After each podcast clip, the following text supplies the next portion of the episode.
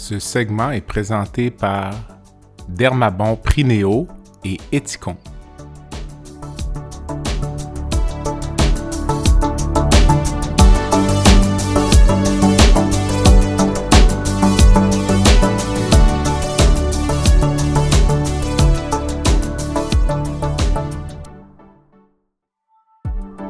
Bienvenue à La santé au-delà des mots, un rendez-vous avec des gens passionnés du réseau de la santé. Votre hôte, Jean-Pierre Gagné, lui-même médecin, vous fera partager sa passion pour le domaine et vous fera découvrir une foule d'invités et d'acteurs clés du réseau. Voici votre hôte, le docteur Jean-Pierre Gagné. Bonne écoute!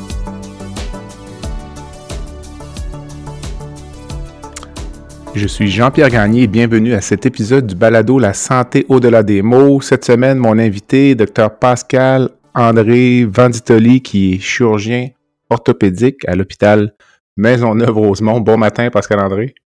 Bon matin, Jean-Pierre. Ça va bien? Très bien. Merci de me recevoir ton podcast. C'est très gentil. Retour de vacances avec un peu de décalage horaire, donc, euh, mais on a trouvé un moment pour se rencontrer. Euh, ce matin, je pense qu'on va avoir euh, un entretien très intéressant. Je vais prendre quelques instants pour euh, te présenter, puis tu me corriges au besoin. Donc, tu as gradué en médecine et en chirurgie orthopédique à l'Université Laval au début des années 2000. Tu es titulaire d'une maîtrise en sciences biomédicales. Tu es professeur titulaire de chirurgie à l'Université de Montréal. Tu as euh, obtenu suite à ta graduation euh, à l'Université Laval deux euh, fellowships où tu as effectué deux surspécialisations, une en Australie en reconstruction de la hanche et une deuxième en Italie en reconstruction du genou. Tu es reconnu comme un chercheur chevronné du Fonds de recherche en santé du Québec. Tu as fondé la société internationale qui s'appelle Personalized Arthroplasty Society tu as créé en 2016-2017 un programme d'études supérieures en remplacement articulaire de la hanche et du genou à l'Université de Montréal. Tu as présenté dans plus de 350 congrès avec euh, revues par les pairs, plus de 250 présentations comme conférencier invité, plus de 150 publications revues par les pairs, 15 chapitres de livres. Tu as également euh, éditeur ou auteur d'un manuel sur la reconstruction prosthétique qui s'appelle Personalized Hip and Knee Joint Replacement. Donc, euh, un CV très rempli. Est-ce que j'ai oublié quelque chose? Ou... Non, mais c'est... c'est assez complet. Dis-moi, euh, peut-être juste en revenant d'abord sur ton expérience en Italie, avant d'entrer en ondes, tu me disais que tu ne parlais pas italien, mais que tu avais quand même réussi à effectuer une formation là, dans, dans un milieu là, euh, où euh, les gens, peut-être les patients parlaient peu euh, français ou anglais. Donc, comment ça s'est déroulé cette année-là? Oui, en fait, moi, j'ai un nom qui est d'origine italienne, mm-hmm. avec un père moitié belge, moitié italien, mais malheureusement, je parlais pas le. On m'a pas appris l'italien ou je l'ai pas appris. je suis allé en Italie pour travailler avec un chirurgien de renom, Paolo Alietti, qui était à Florence et je voulais surtout acquérir vraiment son expertise chirurgicale, avoir, apprendre de lui la technique euh, de remplacement articulaire du genou dans tous ses, ses moindres détails. Donc, ça a été euh, l'utilisation de la langue était vraiment secondaire euh, parce que je rencontrais peu de patients. Mais professeur Alietti parlait bien français et anglais. Donc, j'ai vraiment eu un séjour qui a été très profitable avec, avec lui puis euh, l'Australie par la suite, ou euh, l'Australie même auparavant, donc euh, les différences entre les deux les deux expériences, qu'est-ce que tu en retiens? Oui, ben l'Australie, c'est un système de santé complètement différent, qui ressemble un peu au Canada, mais avec une partie privée. et là-bas, les chirurgiens sont d'habiles techniciens. ils, ont, ils font beaucoup de volume. Donc, pendant une année, j'ai travaillé avec des gens qui étaient d'excellents professeur, d'excellents techniciens et j'ai réussi à vraiment euh, acquérir certaines techniques hein, qui n'étaient pas disponibles au Canada à l'époque ou euh, en 2000 quand j'étais là-bas. Le resurfaçage de la hanche et les euh, chirurgies avec des surfaces dures céramiques, par exemple, pour le remplacement articulaire. OK, OK. Tu as fondé une société internationale qui parle d'arthroplastie personnalisée. Tu as écrit un livre sur l'arthroplastie personnalisée. Qu'est-ce que l'arthroplastie personnalisée, là, si je le traduis bien? Ben, en fait, en, médecine, de plus en plus, on cherche à offrir des traitements qui vont euh, être euh, propres à chaque individu. On sait que autant dans l'aspect médicamenteux, l'aspect chirurgical, l'être humain euh, va répondre différemment. en orthopédie, ce qui est particulier, c'est qu'on parle d'anatomie. L'éventail des différentes morphologies euh, des particularités anatomiques de chaque individu est large et c'est un, dans le fond, c'est un continuum. Et en orthopédie, depuis, je vous dirais, euh, les débuts de l'arthroplastie, euh, les gens ont simplifié à outrance les techniques. On fait du, ce qu'on appelle du one size fits all, hein, c'est-à-dire on essaie de remettre tous les gens euh, pareil. En remplacement de genoux, on disait que tous les gens devaient avoir les jambes bien droites. Euh, alors que euh, on sait tous qu'il y a des gens qui ont les genoux un petit peu par en dehors, un petit peu par en dedans, et euh, ça peut paraître un petit peu simpliste, mais c'est des variantes anatomiques qui sont tellement précises. Et lorsqu'on respecte ces particularités-là de chaque individu, bien, on peut espérer obtenir des résultats cliniques bien supérieurs. beaucoup d'insatisfaction, de problèmes, de douleurs résiduelles après des chirurgies orthopédiques sont liés au fait du euh, non-respect de euh, l'anatomie individuelle. Et euh, c'était vraiment, ça fait dix ans que je travaille vraiment à promouvoir la chirurgie personnalisée orthopédique et le bris des traditions. les changements de pratique sont très difficiles à implanter, à faire intégrer. Et c'est pour ça qu'on la société, l'objectif de la société est vraiment de faire la promotion, de, de faire l'éducation euh, des jeunes et plus vieux euh, chirurgiens pour leur montrer comment intégrer ces, nouvelles façons de faire-là euh, dans leur euh, pratique quotidienne. OK. Mais euh, quand on parle d'arthroplastie personnalisée, est-ce qu'on parle d'une adaptation vraiment de la technique chirurgicale ou une adaptation de l'implant? C'est l'implant qui est personnalisé ou c'est la, la façon de l'implanter, si je peux m'exprimer ainsi? C'est vraiment un tout. Hein. Euh, si on prenait un implant fait sur mesure et qu'on faisait une technique euh, systématique, one size fits all, ça serait pas un, un, bon, un bon résultat. Hein. Mm-hmm. Si on fait une technique chirurgicale anatomique avec un implant qui est non anatomique, non plus. Donc, l'objectif, euh, vraiment, c'est d'avoir une combinaison. Euh, aujourd'hui, en 2022, on a une meilleure compréhension de l'anatomie individuelle et donc, il faut modifier nos techniques chirurgicales, avoir des implants qui soient plus aussi anatomiques. Et c'est la combinaison des deux qui va faire vraiment le succès de la chirurgie personnalisée. OK. J'imagine que ça vient avec une certaine hausse des coûts ou avec le temps, on a espoir, euh, parce que ces implants-là doivent être euh, plus dispendieux, disons, que la variété jardin. Si. oui, évidemment. Hein, c'est, euh, il y a un momentum pour l'introduction de ces nouvelles technologies-là. Euh, pour faire une chirurgie personnalisée, ça nous prend des outils de précision, c'est-à-dire qu'on a la chirurgie naviguée par ordinateur, la robotique, qui nous permet d'être précis euh, au moins d'un millimètre, moins de un degré. Et avant l'avènement de ces technologies-là, ben, les principes de chirurgie personnalisée étaient difficilement applicables. C'est pour ça que les chirurgiens, quand ils ont commencé l'arthroplastie du genou ou de la hanche dans les années 60, euh, ils n'ont pas du tout euh, pensé que c'était quelque chose d'envisageable. ils ont commencé à faire la chirurgie en disant, ben, il faut que on puisse euh, offrir aux patients d'abord qu'ils soient capables de se lever du fauteuil roulant, d'être capables de marcher. Et là, aujourd'hui, en 2022, on est à une autre ère.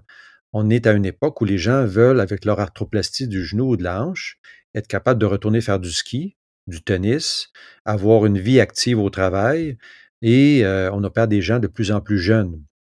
Donc, c'est vraiment mmh un changement de perspective et euh, de technologie qui fait en sorte qu'aujourd'hui, ces principes-là de la chirurgie individualisée sont possibles et aussi à, favoriser. OK. Tu, dans ton curriculum vitae, tu écris la plus grande satisfaction est de pouvoir améliorer les soins aux patients souffrant de dégénérescence articulaire. Est-ce que c'est quelque chose qui t'anime depuis le tout début de ta carrière ou c'est quelque chose qui est venu avec euh, l'expérience ou euh? Non, je dirais vraiment que c'est euh, l'intérêt pour la, soigner les gens atteints d'atteinte locomotrice, a commencé dès l'externat, si on veut, quand j'ai commencé à voir ce que l'orthopédie pouvait offrir aux patients. Dans le fond, dans mes études en médecine, j'ai réalisé que j'avais besoin de, challenge, hein, j'avais besoin d'innover mmh pour me sentir accompli dans mon travail et puis ma vie personnelle aussi. Et lorsque je voyais des gens atteints de, de problèmes locomoteurs, euh, souvent, euh, ils avaient des douleurs importantes, perte d'emploi, arrêt des loisirs.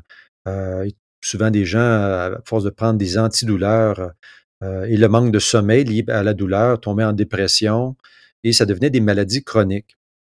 La chirurgie orthopédique, rapidement, quelqu'un qui, qui s'immisce dans la, pratique se rend compte que on fait pratiquement, je vous dirais, des miracles.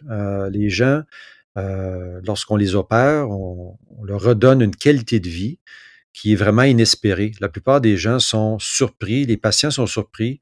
Euh, même moi, je suis tellement impressionné de ce qu'on peut faire. Euh, ça m'a, c'est ça qui m'a motivé à dire, ben, je pense que j'ai, j'ai le goût de, de, continuer, de bonifier cet aspect-là de la, de la médecine. OK.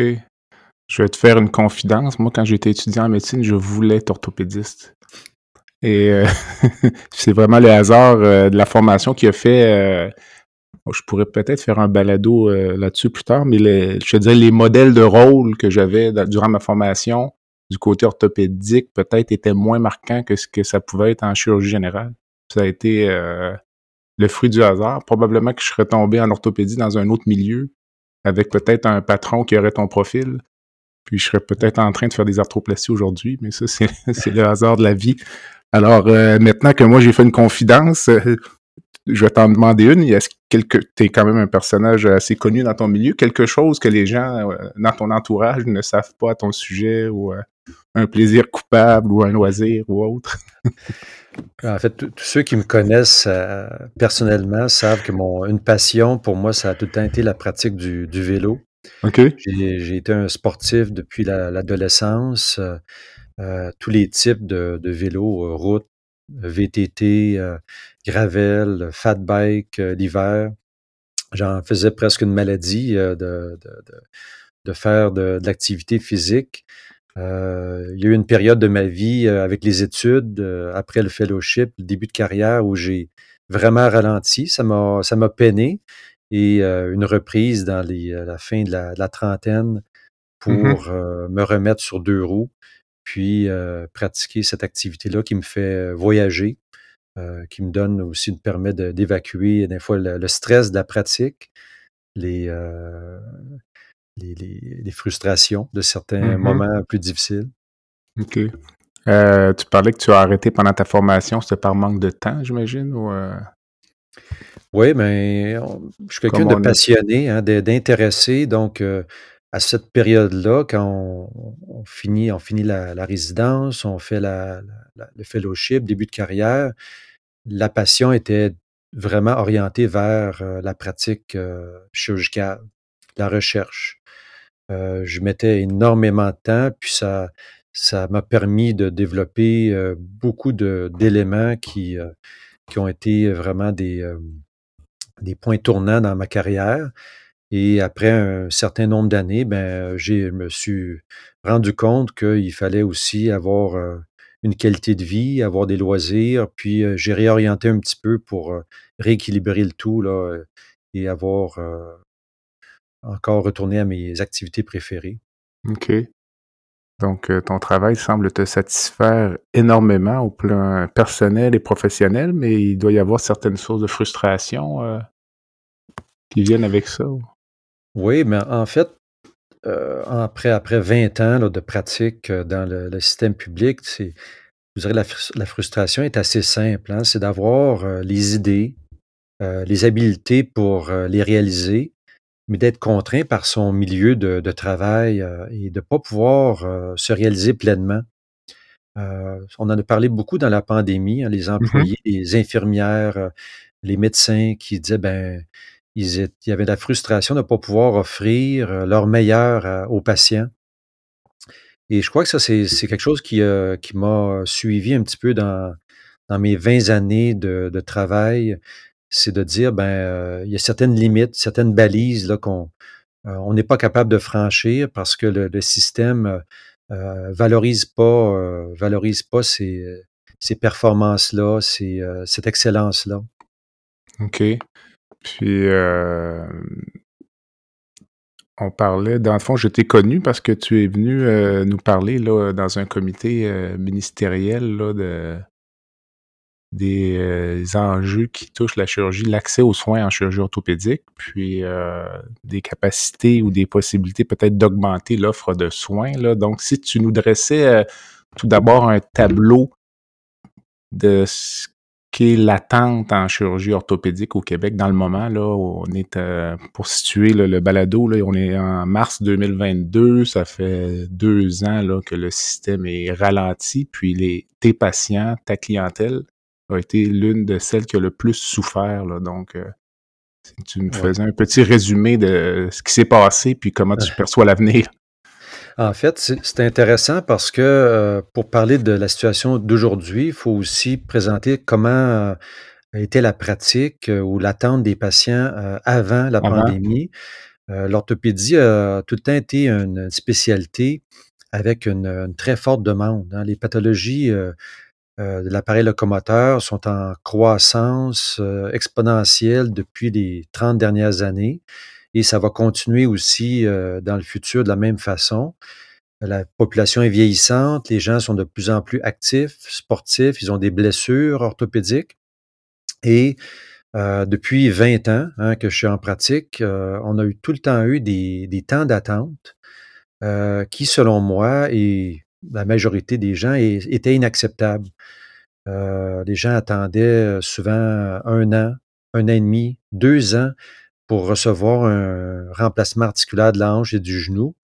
Et au fil des années, selon les gouvernements, ces temps d'attente-là ont fluctué entre 24 mois et 9 euh, mois, par exemple, mais n'ont jamais euh, atteint des niveaux qui étaient, euh, on dit, acceptables à moins de 6 mois. Avec, la, avec la pandémie, évidemment, avant la pandémie, j'avais des temps d'attente pour mes patients qui dépassaient 12 mois. Et là, la pandémie est venue faire exploser ces temps d'attente-là parce que tout ce qu'on a fait depuis les deux dernières années, en travaillant à moins de 100% de nos activités, euh, on a euh, empilé, euh, qui est un terme que je, je, n'aime pas beaucoup, mais c'est le cas. On a empilé des, des gens sur des listes d'attente. donc, on en a opéré moins qu'on en a inclus de nouveau sur la liste. Donc, la liste n'a fait que qu'augmenter. Et euh, aujourd'hui, les gens euh, ont des délais d'attente qui dépassent deux ans. Euh, quand on considère que ces gens-là, souvent, sont dans la cinquantaine, dans la soixantaine, ils sont dans un travail actif ou en arrêt de travail à cause de leur maladie. Ce sont des parents, des pères, des mères de famille, des gens âgés qui sont souvent retraités, qui veulent profiter de leurs dernières années de, de, qualité de vie. Euh, c'est des situations qu'on pourrait considérer inacceptables comme euh, qualité de soins à la société. OK. Euh, tu parlais tout à l'heure des débuts, tu me corrigeras, là, des débuts de l'arthroplastie dans les années 60, mais je présume qu'au début du siècle, pour dire quelque chose, les patients, les, espérances de vie étaient plus basses, c'était moins un enjeu l'arthrose ou, il y en avait moins? Autrement dit, là, à population égale, est-ce qu'il y, a plus d'arthrose aujourd'hui qu'il pouvait y en avoir il y a 100 ans? Oui, en, effet, l'incidence hein, de l'arthrose euh, est, en est en croissance euh, continue. Euh, ça veut dire que depuis les années 70, 2000, 2020, on a une augmentation de la demande par population.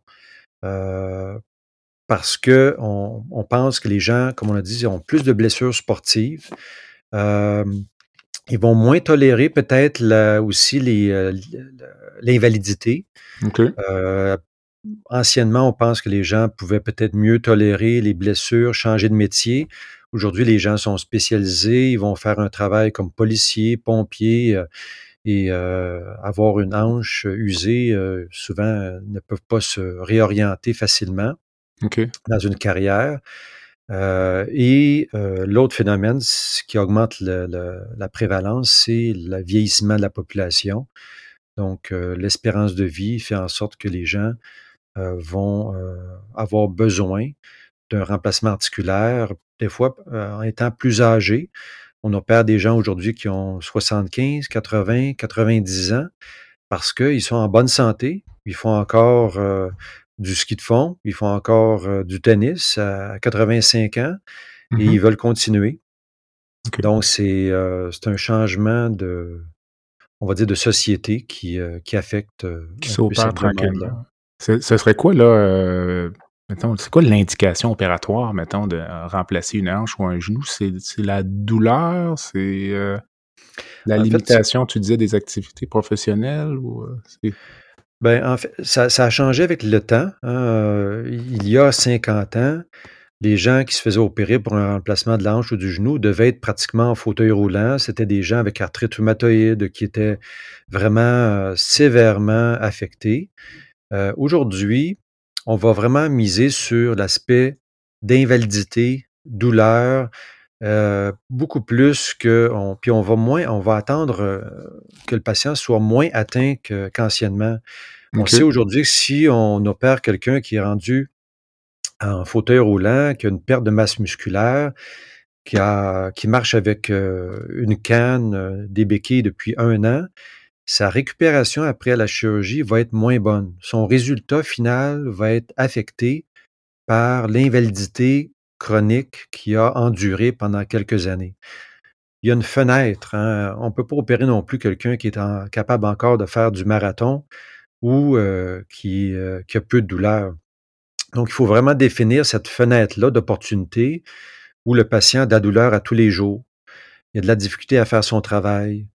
Euh, ces douleurs sont non soulagées avec les traitements conservateurs usuels, anti-inflammatoires, Tylenol, infiltration, euh, et sa qualité de vie est, affectée de manière importante. Donc ça, c'est, vraiment les indications modernes pour faire une, arthroplastie.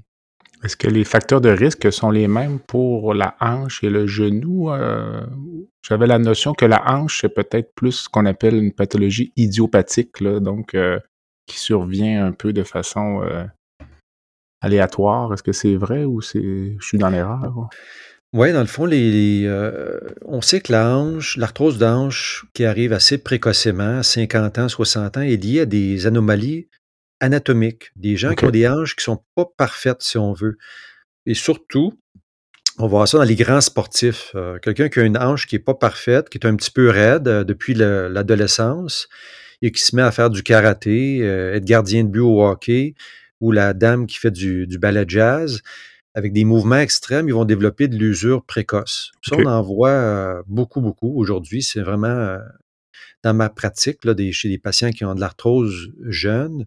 Jeune veut dire en bas de 70 ans, c'est un, c'est une grande proportion des, des gens. Dans les genoux, beaucoup, beaucoup d'arthrose du genou est liée à des blessures sportives, rupture du ligament croisé antérieur en bas âge, déchirure méniscale euh, à l'âge, à l'adolescence ou à au je- jeune adulte, euh, et euh, au surpoids. Euh, donc, l'obésité chez les gens qui ont de l'arthrose de genou a vraiment un lien important et ça va être une des, un des éléments aussi principaux de, d'arthrose euh, qui va survenir à, à l'âge plus avancé. La course à pied, est-ce que c'est un facteur de risque? C'est plutôt controversé. Hein, les, euh, je vous dirais que il y a des gens qui sont faits pour courir. On pense à, aux gens d'Afrique du Sud, euh, d'Afrique du, ou du, euh, les hauts plateaux du Kenya, euh, minces, grands, euh, avec une bonne coordination, développeront probablement jamais d'arthrose de genou parce qu'ils ils ont les qualités physionomiques, physiologiques pour courir. Euh, mais si on prend quelqu'un de plutôt euh, pesant, lourd, qui a les jambes déjà arquées en varus, comme on dit, comme Lucky Mhm. Luke, peut-être que cette personne-là a peut-être pas la physionomie pour être un coureur de marathon. C'est il faut quand même mettre un petit peu des, des bémols sur la course à pied qui peut être pratiquée de manière sainement et très bien par une grande majorité d'individus. Euh, un patient que tu, un patient jeune, tu- donc euh, actif, que tu opères pour euh, un remplacement prosthétique de la hanche ou du genou, est-ce que tu vises un retour à une vie active complète en termes d'activité sportive ou il y aura toujours des restrictions par la suite? là? Donc, euh, C'est un peu différent pour la hanche et le genou. Avec la, la hanche, on a développé des techniques chirurgicales, on utilise des implants avec des surfaces dures de céramique, des têtes de grand diamètre qui sont anatomiques et qui permettent un retour à des activités euh, sportives, travail, sans euh, pratiquement aucune restriction. Euh, la plupart des patients qu'on va opérer euh, peuvent retourner à faire du ski alpin, de la course à pied, du vélo, euh, du ski de fond, euh, vraiment un travail comme policier, pompier, euh, charpentier, menuisier, et euh, reprendre une vie avec en oubliant pratiquement qu'ils ont un remplacement de la hanche. Pour le genou, c'est différent. Les techniques de remplacement de genou, comme je mentionnais tout à l'heure, les techniques personnalisées sont nouvelles. On, on travaille énormément dans, pour les bonifier et les implants qu'on a à notre disposition ne sont pas encore aussi performants que pour la hanche. Donc, la plupart des gens avec un remplacement de genou peuvent reprendre une vie active, faire un peu de vélo, faire un peu de tennis, un peu de ski alpin, mais euh, ne peuvent pas reprendre des activités très demandantes qui demandent des arrêts brusques, des pivots, des sauts, euh, ou faire des activités comme de la course à pied, par exemple. Euh, avec le, le remplacement de genou, les gens ne retrouvent pas une articulation qu'ils vont percevoir comme naturelle. On travaille énormément pour améliorer ça. J'ai l'impression que dans les 15, 20 prochaines années, on va y arriver. Mais c'est un de mes objectifs là, personnels de, de faire euh, vraiment euh, avoir une, une progression de l'arthroplastie du genou pour qu'on on obtienne à peu près les mêmes résultats que l'arthroplastie de la hanche. C'est bon. On prend une courte pause et on revient avec le docteur Pascal André Vanditoli, qui est chirurgien orthopédique à l'hôpital Maisonneuve-Rosemont à Montréal. Le podcast La santé au-delà des mots est une présentation du groupe conseil Beauchamp, Beaulieu, Dessureau, Toupin de la financière Banque nationale Gestion de patrimoine. Comme nous croyons que la santé financière fait partie de la santé globale, nous sommes heureux de nous joindre au docteur Jean-Pierre Gagné pour vous souhaiter une bonne saison de la santé au-delà des mots. Tu veux lancer ton propre podcast, mais tu ne sais pas comment t'y prendre? Pas de problème. Mouton Marketing peut t'accompagner de la conception au lancement. Envoie ton idée de podcast à bonjour à commercial gomouton.com. Bonjour à commercial g o m o u t o n.com. L'univers du podcast t'attend.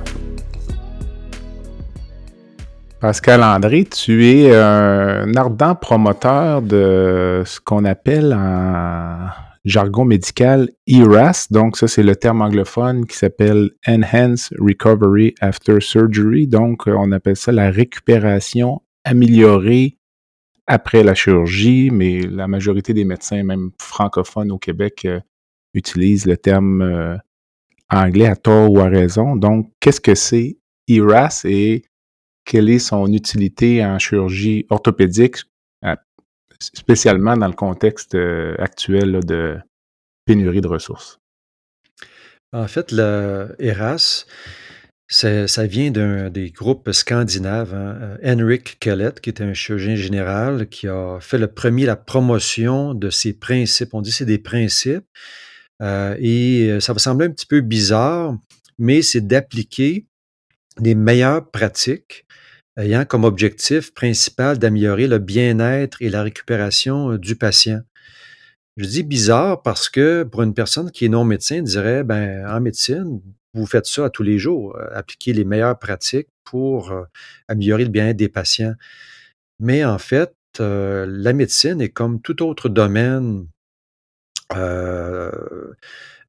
On ne fait pas toujours ce qui est le mieux. Hein. Les, traditions, la façon de faire, fait en sorte, les milieux dans lesquels on travaille, nous permettent pas souvent d'appliquer ces principes-là et de, vraiment viser la, bonification des soins. Donc, Dr. Kellett, quand il a fait la promotion de ça, a dit il faudrait que tous les médecins professionnels, physiothérapeutes, infirmières, administrateurs se mettent ensemble, revisent les bonnes pratiques et fassent un travail d'équipe concerté qui va vraiment viser le même objectif. Donc, tout le monde va essayer d'arrimer leur, leur pratique pour que le patient soit au centre de l'équation. OK. La, la, différence, hein, ou pourquoi c'est difficile à implanter ces principes-là, c'est la résistance au changement qu'on a parlé, hein, le bris des traditions. Euh, des fois, les gens ont des agendas cachés. Euh, quand on parle d'agenda caché, c'est ce que ça veut dire, c'est que euh, en pratique, dans la vie de tous les jours, des gens ont des horaires de travail, ont des gains financiers liés à leur pratique. Euh, l'administration a des objectifs de statistiques à atteindre qui fait en sorte que le patient, souvent, euh, ne se retrouve pas vraiment au centre euh, de nos préoccupations. Et lorsqu'on prend ERAS, on se dit, ben, OK, ensemble, remettons tout ça en perspective et travaillons pour mettre le patient vraiment comme comme cible de nos euh, préoccupations. OK. Mais euh, disons spécifiquement en orthopédie, euh, le gain, disons, là, si on parlait d'un cheminement post-opératoire normal pour une prothèse de genou chez un patient en bonne santé de 60 ans, avec ou sans ERAS, là, les, à quoi s'attendre, puis quels sont les gains pour le patient, puis quels sont les gains pour le système aussi, parce qu'on parlait de la pandémie la reprise va être extrêmement difficile, puis on vise à augmenter l'accès aux soins dans un cadre de ressources qui, lui, peut-être ne suivra pas au cours des prochains mois. Là.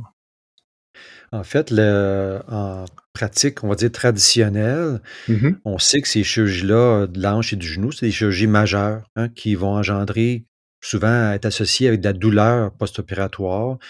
Euh, on va soigner ces douleurs-là, on va les apaiser avec des médicaments opioïdes.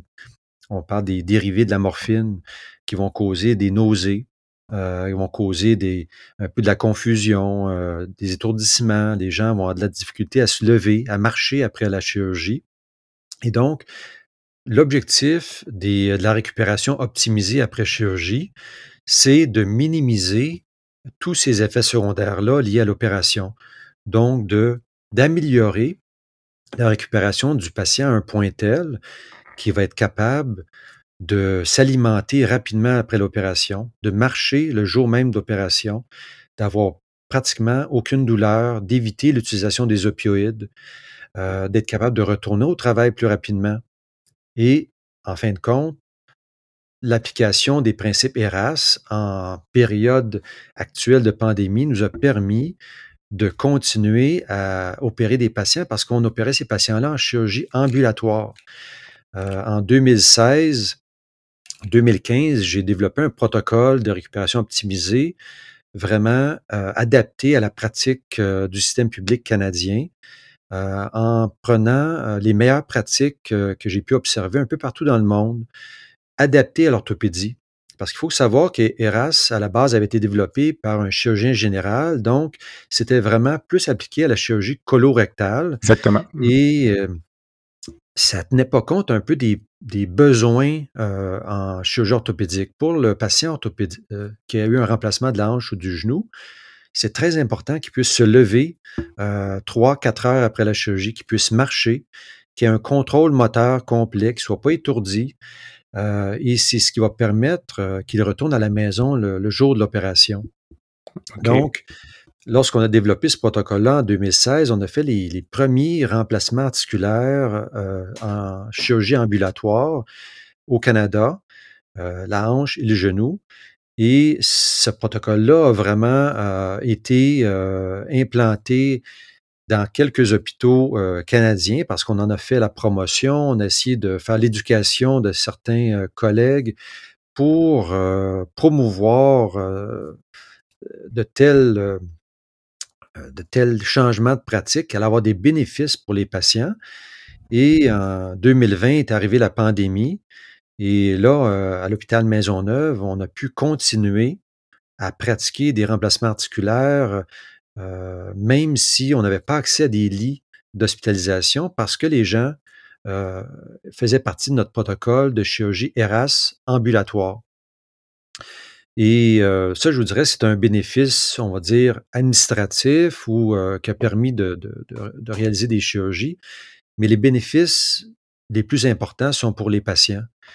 les patients qui subissent une chirurgie avec le protocole de récupération optimisé sont impressionnés. Ils n'en reviennent pas. Ils disent, j'ai pas eu de douleur, pas eu de nausée, euh, j'ai pu retourner à la maison le jour même. J'ai marché avec une canne pendant un jour, deux jours, ensuite laissé tomber la canne. Ils, ont, ils retournent au travail plus rapidement. Ils reprennent leurs activités de la vie quotidienne euh, deux fois, trois fois plus vite qu'avec une chirurgie standard. Donc, les réels bénéfices sont pour les patients. Euh, c'est eux qui, qui vraiment voient la différence. Dans ma pratique, j'ai une, un nombre important de patients euh, qui ont subi euh, une arthroplastie en mode standard il y a quelques années et ont subi l'autre côté avec le protocole ERAS. Euh, et c'est ce qui est vraiment très, très satisfaisant pour moi, c'est d'écouter leurs commentaires, d'écouter leurs témoignages qui nous disent à quel point la deuxième opération en mode ERAS fut complètement différente et beaucoup plus euh, on va dire, acceptable. Toute personne qui se ferait opérer aimerait beaucoup mieux euh, avoir peu de douleur et euh, reprendre la, vie régulière rapidement. Hein. Je pense que tout le monde souhaite que la chirurgie ait un impact le plus minimal possible sur notre qualité de vie, si on veut. Mais en quoi est-ce que le protocole euh, ERAS, mettons, va avoir un impact euh, à partir, mettons, de la deuxième semaine? Là, parce que dans les deux cas, les patients seraient à la maison. Donc, euh, mais c'est un, un, avantage qui se prolonge dans le temps? Oui, c'est ce qu'on. Ça, c'était un, phénomène ou une trouvaille, si on veut, qui, dans lequel on ne s'attendait pas. Et euh, je l'ai réalisé au début lorsque, comme je viens de le mentionner, j'ai eu des témoignages de patients qui avaient eu les deux opérations. Et on a décidé à ce moment-là de faire une, une étude où on a euh, évalué tous ces aspects-là post-opératoires à court et moyen terme chez des patients qui avaient euh, subi les deux types de remplacement articulaire, standard, hospitalisé ou ERAS ambulatoire. Et on s'est rendu compte que les bénéfices de la récupération optimisée se prolongeaient jusqu'à 2, 3, 4, 6 et 8 semaines après la chirurgie. Euh, et euh, parce que euh, en orthopédie, comme on a mentionné tout à l'heure, plus vite on se mobilise, on dirait qu'on va avoir un impact sur tout le cursus de, la progression euh, des semaines qui vont suivre. Donc, c'est un continuum là, qui, euh, euh, qui fait boule de neige. Ce serait quoi les principaux obstacles que tu as dû surmonter pour implanter ce protocole-là dans ton hôpital? Ils, sont très nombreux. Hein. Il, faut, il fallait être motivé, passionné et vraiment intéressé pour, pour vraiment mettre en place un tel programme. il y a des impacts administratifs et changements d'horaire, par exemple, pour certains professionnels. Quand on fait des chirurgies ambulatoires, ça nous prenait des physiothérapeutes qui soient disponibles jusqu'à 5, 6, 7 heures le soir pour évaluer les patients. Le dernier cas de la journée, disons. Qui doivent quitter à la maison. Mm-hmm. Euh, donc, ça, c'était des changements. On n'avait aucun médicament comprimé à la salle de réveil. Donc, euh, il fallait convaincre la pharmacie qu'à la salle de réveil, on, pouvait donner autre chose que des injectables euh, qui ont souvent des effets secondaires importants parce que c'est des opioïdes puissants. Ensuite, convaincre des collègues professionnels, des anesthésistes, de changer leur façon de faire, d'utiliser des techniques anesthésiques qui, pour eux, pouvaient paraître des standards de pratique, mais qui en orthopédie n'étaient peut-être pas la façon de faire idéale. Lorsqu'on fait une anesthésie, par exemple, rachidienne classique, euh, on va avoir des taux d'hypotension orthostatique, euh, donc les gens qui vont être étourdis après la, avoir une baisse de pression après la chirurgie qui peuvent atteindre 15% euh, En orthopédie, on veut éviter ça à tout prix parce qu'avoir de l'hypotension orthostatique dans les premières heures, premiers jours après la chirurgie peut faire en sorte que le retour à domicile va être compromis. éviter les opioïdes. Hein, la tradition des opioïdes en pratique du contrôle de la douleur est vraiment bien implanté et euh, inculquer ces changements-là auprès des infirmières euh, qui, euh, soignent les patients post-opératoires, leur dire que ils ont tout le temps eu en tête qu'il fallait prévenir la douleur en donnant des opioïdes une fois que la douleur commençait à s'installer, alors qu'avec le protocole ERAS, les gens vont avoir une douleur légère, 1, 2, 3 sur 10, mais qui va être stable dans le temps. Donc, euh, cette idée-là de vouloir prévenir que la douleur s'accentue, euh, en fait, avec un protocole ERAS, va juste engendrer des, euh, des complications liées aux opioïdes. C'est des exemples que je vous mentionne qui, qui, ont été des embûches, des difficultés. Et même après 5, 6, 7 ans d'implantation du programme, dans le système public, on dirait que c'est une roue qui tourne, on a ouvert des portes, défoncé des murs, et deux, trois, quatre ans plus tard, on dirait que les portes se referment tranquillement et il faut refaire le même travail pour maintenir le cap, euh, maintenir les équipes orientées vers nos objectifs. Et euh, c'est un travail continuel pour, euh, pour le bien des patients. C'est comme si les gens avaient tendance à retourner à leurs anciennes habitudes ou euh, parce que j'imagine, nous on le voit en chirurgie colorectale, il faut renouveler constamment le message, comme si les gens oubliaient euh, les bases parfois du protocole ou euh, un exemple, dans notre cas, disons, euh, en chirurgie digestive, là, les gens vont commencer à introduire dans les critères de départ euh, le, retour de la fonction intestinale, alors que c'est pas du tout un critère de congé. Puis là, ça, on dit que c'est réintroduit dans les mœurs hospitalières. là, on, se rend compte, ah, ben peut-être les, les congés sont retardés d'une journée à cause de ça, sans aucune explication, outre que il y a une mauvaise habitude qui se réinstalle. Est-ce que c'est quelque chose que vous voyez aussi en orthopédie? Oui, exactement. La tendance est, euh, est à l'inertie, revenir un peu aux anciennes pratiques. Il y a des changements de des nouveaux professionnels qui arrivent, qui ne sont pas familiers avec les nouvelles techniques non plus. Euh, on sait que la mobilisation du personnel, infirmiers, physiothérapeutes, des changements constants. Donc, euh, ce qui manque dans les systèmes, c'est un leadership euh, pour implanter des protocoles ERAS, ça prend euh, un leader local qui va euh, s'assurer que tous les membres de l'équipe vont maintenir les meilleures pratiques, ramener les gens à l'ordre. Nous, pour que ça soit bien implanté, il a fallu utiliser des, des prescriptions préformatées, c'est-à-dire une espèce de recette mmh que tous les professionnels doivent suivre à la lettre. Et ça, c'est difficile dans un système où chaque professionnel au, Québec est indépendant, euh, veut avoir son autonomie. Euh, l'application des principes ERAS, euh, ça, tire sa meilleure performance lorsque c'est uniformisé, lorsque tout le monde fait la même chose. et ça, ça, crée certains inconforts, certaines frustrations de professionnels qui, qui pensent des fois avoir, eux, la meilleure recette, euh, mais euh, on se rend compte que euh, c'est en équipe qu'on a la meilleure recette lorsque tout le monde vraiment fait une pratique optimale. Est-ce que les principaux ennemis ou obstacles, parfois, ça peut être les, même les collègues orthopédistes aux proches qui sont, s'il y en a un qui est réfractaire au changement dans le groupe, est-ce que ça peut contaminer un peu le, le bon fonctionnement du programme? Sûrement que ça peut être possible. Dans mon groupe, on a eu une collaboration extraordinaire de tous mes collègues.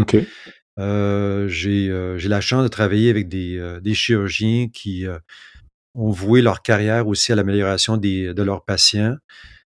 mais j'ai vu dans d'autres centres hospitaliers canadiens où les protocoles ERAS mis en place étaient différents pour chaque chirurgien. OK, ben Et ça, pour moi, je trouvais que c'était vraiment un pas en arrière ou une difficulté de plus parce que l'individualisation d'un protocole est difficilement justifiable. Lorsqu'on met des protocoles ERAS, on essaie de d'avoir un consensus pour les meilleures pratiques. Donc, d'avoir cinq, six protocoles différents, euh, selon moi, ça fait peu de sens. C'est un peu contre la philosophie du, euh, du, concept, de toute façon, de systématiser pour euh, augmenter les, la performance, il me, semble. Exactement. Mmh. je dis, en même temps, je veux souligner que il y a plusieurs façons de faire la chirurgie optimisée. Hein. Il n'y a pas juste une façon, mais quand même, je pense que dans un milieu de travail, on devrait être le plus systématique possible. Euh, pour que les autres membres euh, du personnel aussi euh, soient habitués. On crée une, façon de faire avec en limitant le nombre d'erreurs.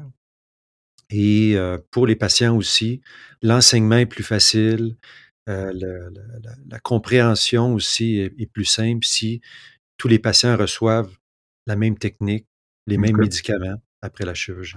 Les patients qui seraient candidats donc à une arthroplastie en chirurgie ambulatoire, euh, quelle est la place euh, des pères aidants ou du support euh, social? Est-ce que c'est une condition sine qua non ou autrement dit une personne qui vit seule, est-ce qu'elle pourrait avoir accès à ça ou elle va devoir attendre une place hospitalisée?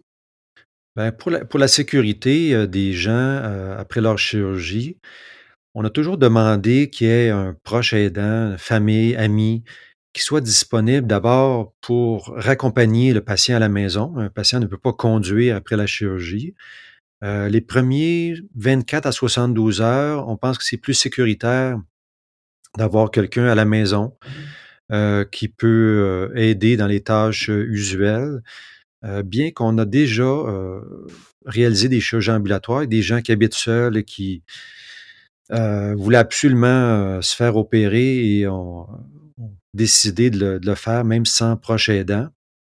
Mais je crois que quand même, la, c'est une chirurgie quand même invasive, hein, un remplacement articulaire, et c'est, c'est beaucoup plus, euh, je pense, sécuritaire de le faire avec quelqu'un à la maison qui va nous aider pendant les deux, trois premiers jours. Quel est le, le système de suivi post-opératoire, euh, appel téléphonique euh, par une infirmière ou un suivi euh, par courriel ou quand on a commencé le protocole, on, était beaucoup plus craintif. Hein. On, on, faisait les premiers cas au Canada et on voulait s'assurer de ne pas avoir de, complications, de ne pas manquer des problèmes, que nos patients ne se retrouvent pas pris dans une situation angoissante ou problématique. Donc, on, a offert beaucoup, beaucoup de support. On appelait les patients. On, a, on demandait à ce que l'infirmière du CLSC ou le physiothérapeute aille les visiter dans les deux premiers jours après l'opération. Et au fil des années, on s'est rendu compte que les patients vont tellement bien, ils ont tellement, ils ont peu d'effets secondaires des médicaments, ils se mobilisent rapidement qu'un patient qui a une chirurgie ambulatoire ERAS, euh, au final, est plus fonctionnel, demande moins de soins qu'un patient qui a, subi une chirurgie standard, hospitalisé, et qui quitte à la maison après deux, trois jours passés à l'hôpital. Donc aujourd'hui, euh, on ne demande, on ne fait pas de suivi téléphonique systématique. Euh, on demande à ce que l'infirmière ou le physiothérapeute aille visiter le patient dans la première semaine opératoire, donc c'est quand même assez large. Toutefois, il faut absolument offrir aux patients un genre de, contact, c'est-à-dire que s'ils ont un problème, une inquiétude, ils peuvent nous rejoindre, peuvent nous appeler. Euh, s'ils ont des questions, un problème avec leur pansement, euh, des symptômes qui pourraient faire penser à une embolie pulmonaire, par exemple, il faut qu'ils puissent rejoindre quelqu'un et savoir comment gérer ce problème-là. Donc, c'est, je pense qu'il faut accompagner le patient de cette façon-là et les contacts sont vraiment, vraiment très peu fréquents. OK. Pour clore ce segment très intéressant sur ERAS en chirurgie orthopédique, Comment vois-tu l'utilisation de ce concept-là dans, dans la reprise en termes de volume? Qu'est-ce que ça peut impliquer d'augmentation de, de, la, performance, disons, euh, opératoire ou de, la productivité? Ben, en fait, les principes ERAS, euh, première chose, on devrait les appliquer à tous les patients. C'est-à-dire mm-hmm. qu'on soit hospitalisé ou non hospitalisé, euh, ça va avoir un impact bénéfique sur les durées de séjour pour ceux qui couchent à l'hôpital. Ça va réduire les complications. On l'a démontré, on réduit de 50% les complications, euh, souvent mineures, mais qui ont un impact sur la récupération. On va euh, diminuer la demande de soins de ces patients-là. C'est-à-dire que si on réduit, par exemple, les thrombophlébite, euh, on n'aura pas besoin de faire d'échographie, on n'aura pas besoin de soigner ces patients-là avec des anticoagulants. Euh, si on réduit les taux de transfusion sanguine, encore là, on réduit, on a un impact significatif sur les coûts de santé et les, euh, les soins. Donc ça, c'est très important pour le système de santé. L'application des principes ERAS va faire une réduction de coûts des soins, va réduire les durées de séjour. Donc, ça peut euh, être bénéfique à tous les points de vue. Mmh pour la reprise, on sait que les milieux de, travail, le personnel infirmier ont été surchargés, sont épuisés. Euh, le manque de lits, euh, le manque de, personnel.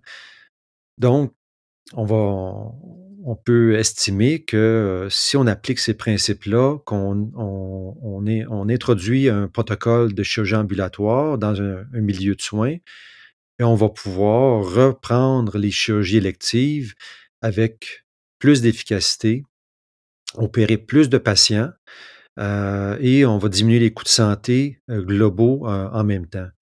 Mmh. toutefois, hein, comme on l'a mentionné, l'introduction de telles pratiques demande la collaboration des administrations hospitalières, des professionnels en place. Il faut faire des changements. donc, ça demande vraiment une volonté euh, du groupe local pour euh, le mettre en place. Ce qui est difficile parfois, euh, c'est qu'il y a des coûts associés à ça, puis c'est comme si l'administration ne voyait pas le rendement ou le retour sur l'investissement immédiat. Puis c'est un frein peut-être? Est-ce que c'est quelque chose que tu as, vécu ou... Oui, parce que, comme on l'a mentionné tout à l'heure, avoir un leader local, c'est très important. à mon hôpital, j'ai démontré, dans, on a fait une étude de coûts euh, et on a démontré qu'on sauvait par euh, chirurgie de remplacement de genou environ 4000 dollars euh, par patient mmh. à l'hôpital. et quand j'ai voulu avoir le financement de mon administration pour payer un leader local, donc quelqu'un qui assurait la pérennité du programme, euh, ça va coûter un salaire annuel qui peut varier 60, 70, 80 000 dollars par année pour avoir euh, une infirmière clinicienne, un physiothérapeute qui prendra en charge ce programme-là. Euh, ça a été refusé par mon administration,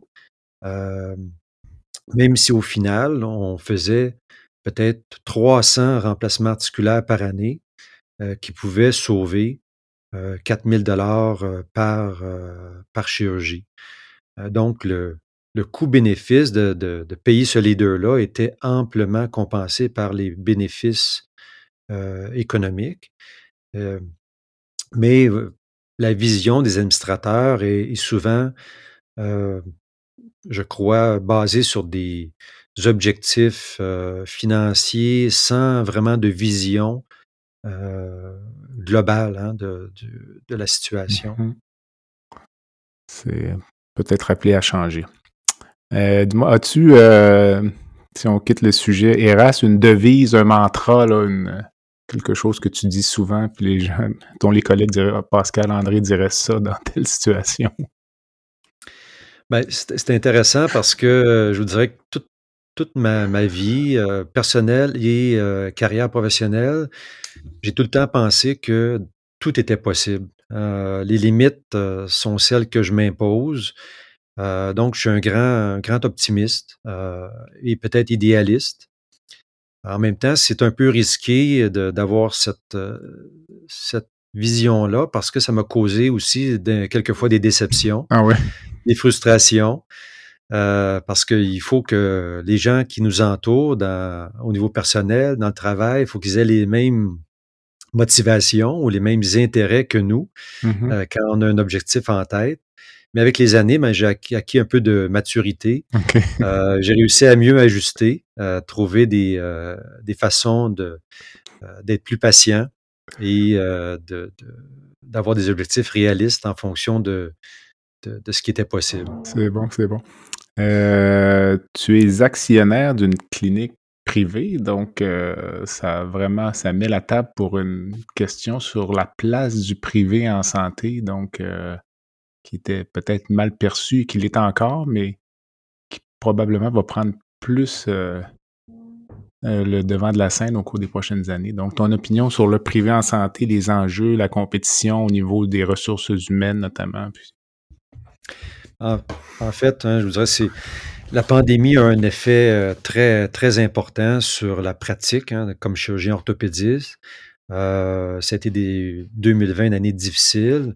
Euh, j'ai eu 50 ans tout récemment, puis je vous dirais que le privé, pour moi, était comme un, un cadeau que je me suis offert pour mes dernières années de pratique, mais probablement les 10 ou 15 prochaines années parce que la pratique en privé comme chirurgien, c'est de nous permettre justement d'avoir une pratique axée sur le patient qui, dont les limites, on en a parlé tout à l'heure, sont vraiment les, les nôtres. C'est-à-dire qu'on peut offrir une qualité de soins, faire des actes chirurgicaux vraiment en n'étant pas restreint dans nos activités.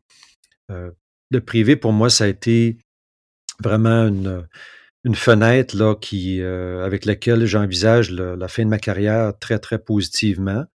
En même temps, ça a été euh, une décision dure à prendre parce que j'ai voué ma carrière au système public pour le bonifier, faire de la recherche, avoir une pratique académique et de me réorienter vers le privé. C'est une façon de délaisser un peu cette, euh, toutes ces années-là euh, où j'ai donné pour la, pratique euh, universitaire.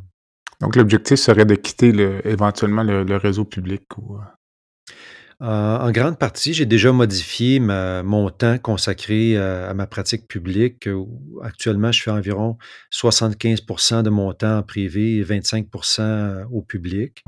J'ai gardé toutes mes activités académiques euh, au public, euh, supervision des fellows, enseignement, recherche, mais mon temps de pratique clinique au public est, nettement réduit. Euh, en privé, euh, je dirais que c'est un c'est une pratique complètement différente. Je, je vais opérer 3, 4, 5 jours par semaine, euh, faire 5, 6 remplacements articulaires par journée opératoire. je peux réaliser un peu, me réaliser comme chirurgien en essayant de, pratiquer la meilleure technique chirurgicale que je peux réaliser comme individu, comme professionnel.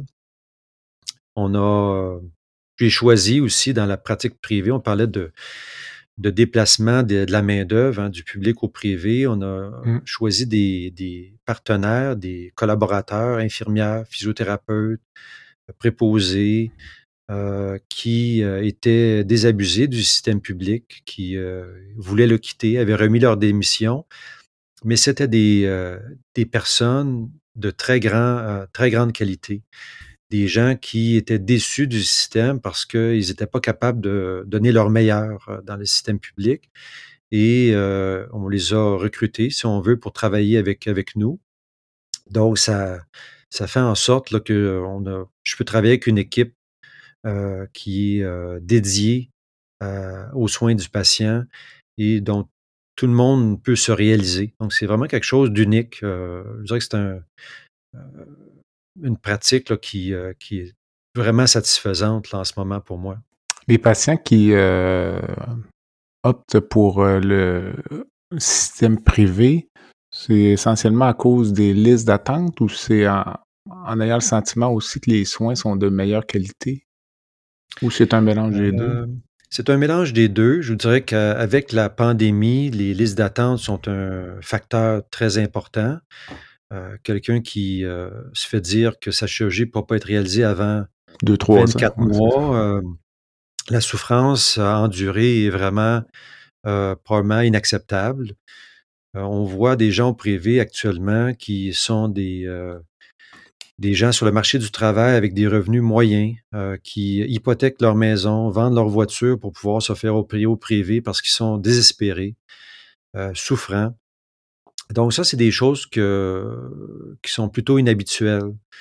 à la clinique Duval où, où, où je travaille en privé, on essaie d'offrir des soins de, qualité supérieure. Euh, ça, c'est, j'ai tout le temps dit aux membres de mon équipe, euh, on ne veut pas euh, que les gens viennent chez nous uniquement pour le délai d'attente. On voudrait qu'ils viennent pour la qualité des soins qu'on offre. Hein. C'est quand la pandémie sera terminée, si les listes d'attente diminuent, moi, j'aimerais que les gens continuent de venir à la clinique Duval pour la qualité des soins qu'on va offrir, euh, parce que je pense qu'on est capable de faire mieux que de surfer sur le temps d'attente en, ce moment.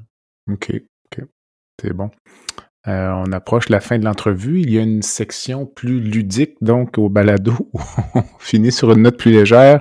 Euh, donc, c'est la section baguette magique. Donc, si je vous donnais une baguette magique et le loisir de changer une chose instantanément dans le système de santé aujourd'hui, en mars 2022, ce serait quoi?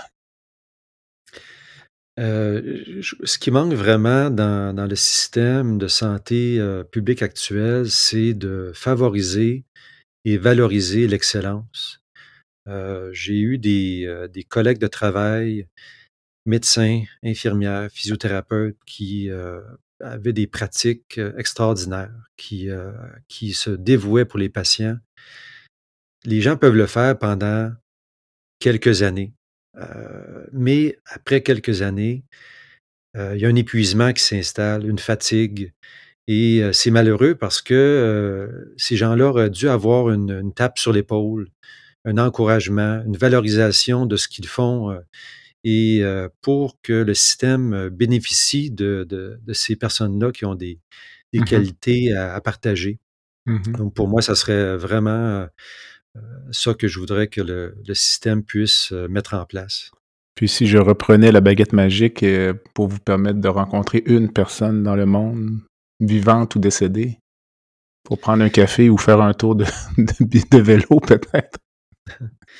ce serait une personne quand même qui, qui était proche de, de, moi parce que c'est, on va dire, c'est mon grand-père paternel. Il s'appelait Pasquale, Pasquale Venditoli. OK. Et, mais je ne l'ai malheureusement jamais connu parce qu'il est décédé quand j'avais euh, trois ans. OK. Et on, m'a dit beaucoup de bien de lui, euh, que c'est une personne sage, euh, beaucoup de d'introspection. J'aurais aimé ça pouvoir lui parler, à savoir qui il était, puis partager un petit peu avec lui là, mon cheminement de vie. Ah, c'est bon ça. Une cause qui vous tient à cœur, un organisme, une fondation que vous aimeriez nous présenter? Euh, tu en as parlé tout à l'heure, la, Personalized Arthroplasty Society, qui est une société internationale que j'ai fondée avec Charles Rivière. Euh, pour moi, c'est un organisme qui euh, est très important. ça va jouer un rôle un peu de pierre angulaire dans la pratique orthopédique on a, ça a un aspect vraiment novateur. Cette société-là, euh, actuellement, euh, ça fait cinq, cinq ans qu'on l'a fondée.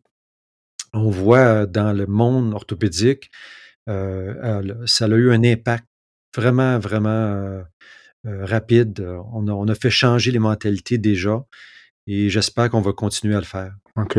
Je mettrai le lien Internet du site web sur les notes de balado. Euh, c'est la fin. Peut-être un dernier conseil, une pensée, peut-être pour nos auditeurs euh, avant de conclure. Ben, je dirais que en ce moment, on voit avec ce qui se passe dans, le monde, il y a des, moments difficiles pour plusieurs personnes.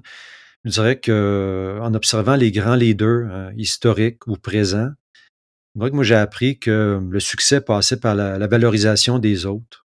Hein. il faut mieux s'associer avec des gens de talent que de les compétitionner.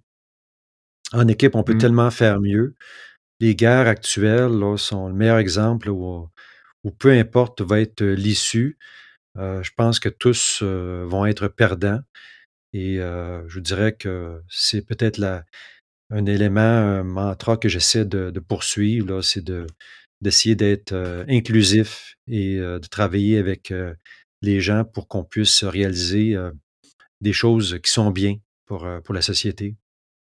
Ça conclut très bien cette entrevue. Alors, euh, je remercie énormément le docteur Pascal-André Vanditoli de l'hôpital Maisonneuve-Rosemont à Montréal en chirurgie orthopédique. Pascal-André, merci. Merci Jean-Pierre. Ça fait un plaisir de ce podcast avec toi ce matin. C'est très agréable. Alors, euh, j'invite les auditeurs à visiter le site web qui est www.baladosanté.ca donc www.baladosante.ca. Vous pouvez vous abonner au balado, m'envoyer un commentaire, suggérer des euh, invités. Et je fais également un appel aux commanditaires qui aimeraient s'associer à cette activité. En attendant, je suis Jean-Pierre Gagné et vous avez écouté La santé au-delà des mots. À bientôt.